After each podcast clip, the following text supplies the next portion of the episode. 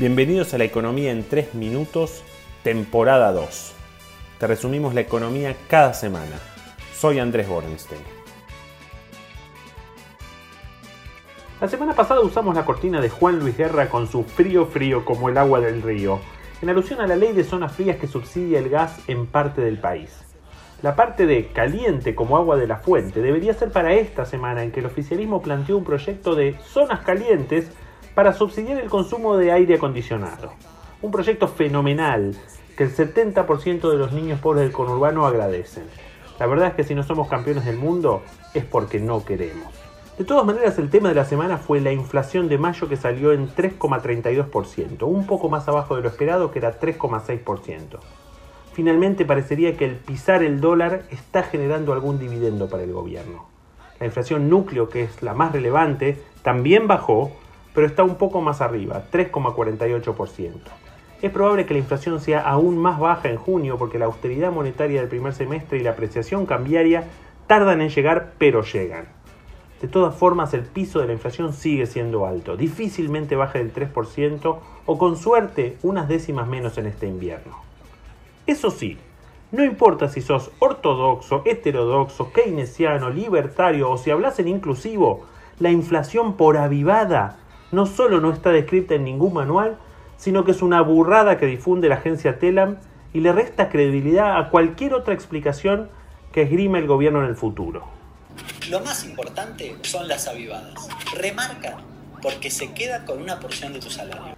No da para festejar la baja de mayo porque el 90% de los economistas pensamos que la inflación va a estar entre 45 y 50% para fin de año. Todavía por arriba del nuevo objetivo del gobierno que ya no es 29 sino 40%.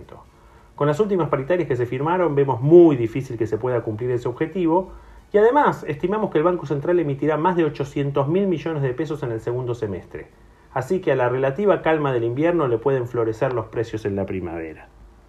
El otro tema relevante con la inflación es que mientras los precios minoristas crecieron 48,8% el último año, los mayoristas subieron 65,9%. Esto es una presión gigantesca para los márgenes de minoristas. Además, sabemos que hay mucha inflación reprimida. Los precios regulados, que si bien subieron bastante en mayo, solo aumentaron 32% el último año, 20 puntos menos que la inflación núcleo, que es la de tendencia. Y según parece, en los próximos meses habrá pocos ajustes, es decir, que la bola de nieve pasa a 2022. Quienes tengan la ilusión de baja inflación el año que viene, pues sigan soñando.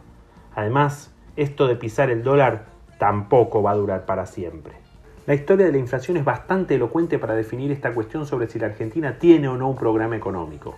Si el programa existe y consiste en pisar los precios para fundir a las prepagas o las eléctricas para que baje la inflación, yo diría que es un programa muy flojito.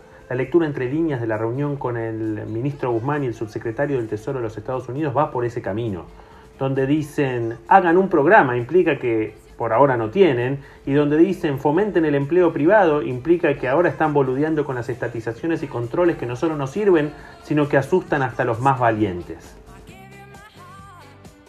Se viene una semana con muchos indicadores económicos relevantes, sabremos sobre el déficit de mayo que no será muy grave, el superávit comercial que pinta muy bien, las cuentas nacionales del primer trimestre y los datos del desempleo del primer trimestre, siempre un número sensible. Hasta la semana que viene.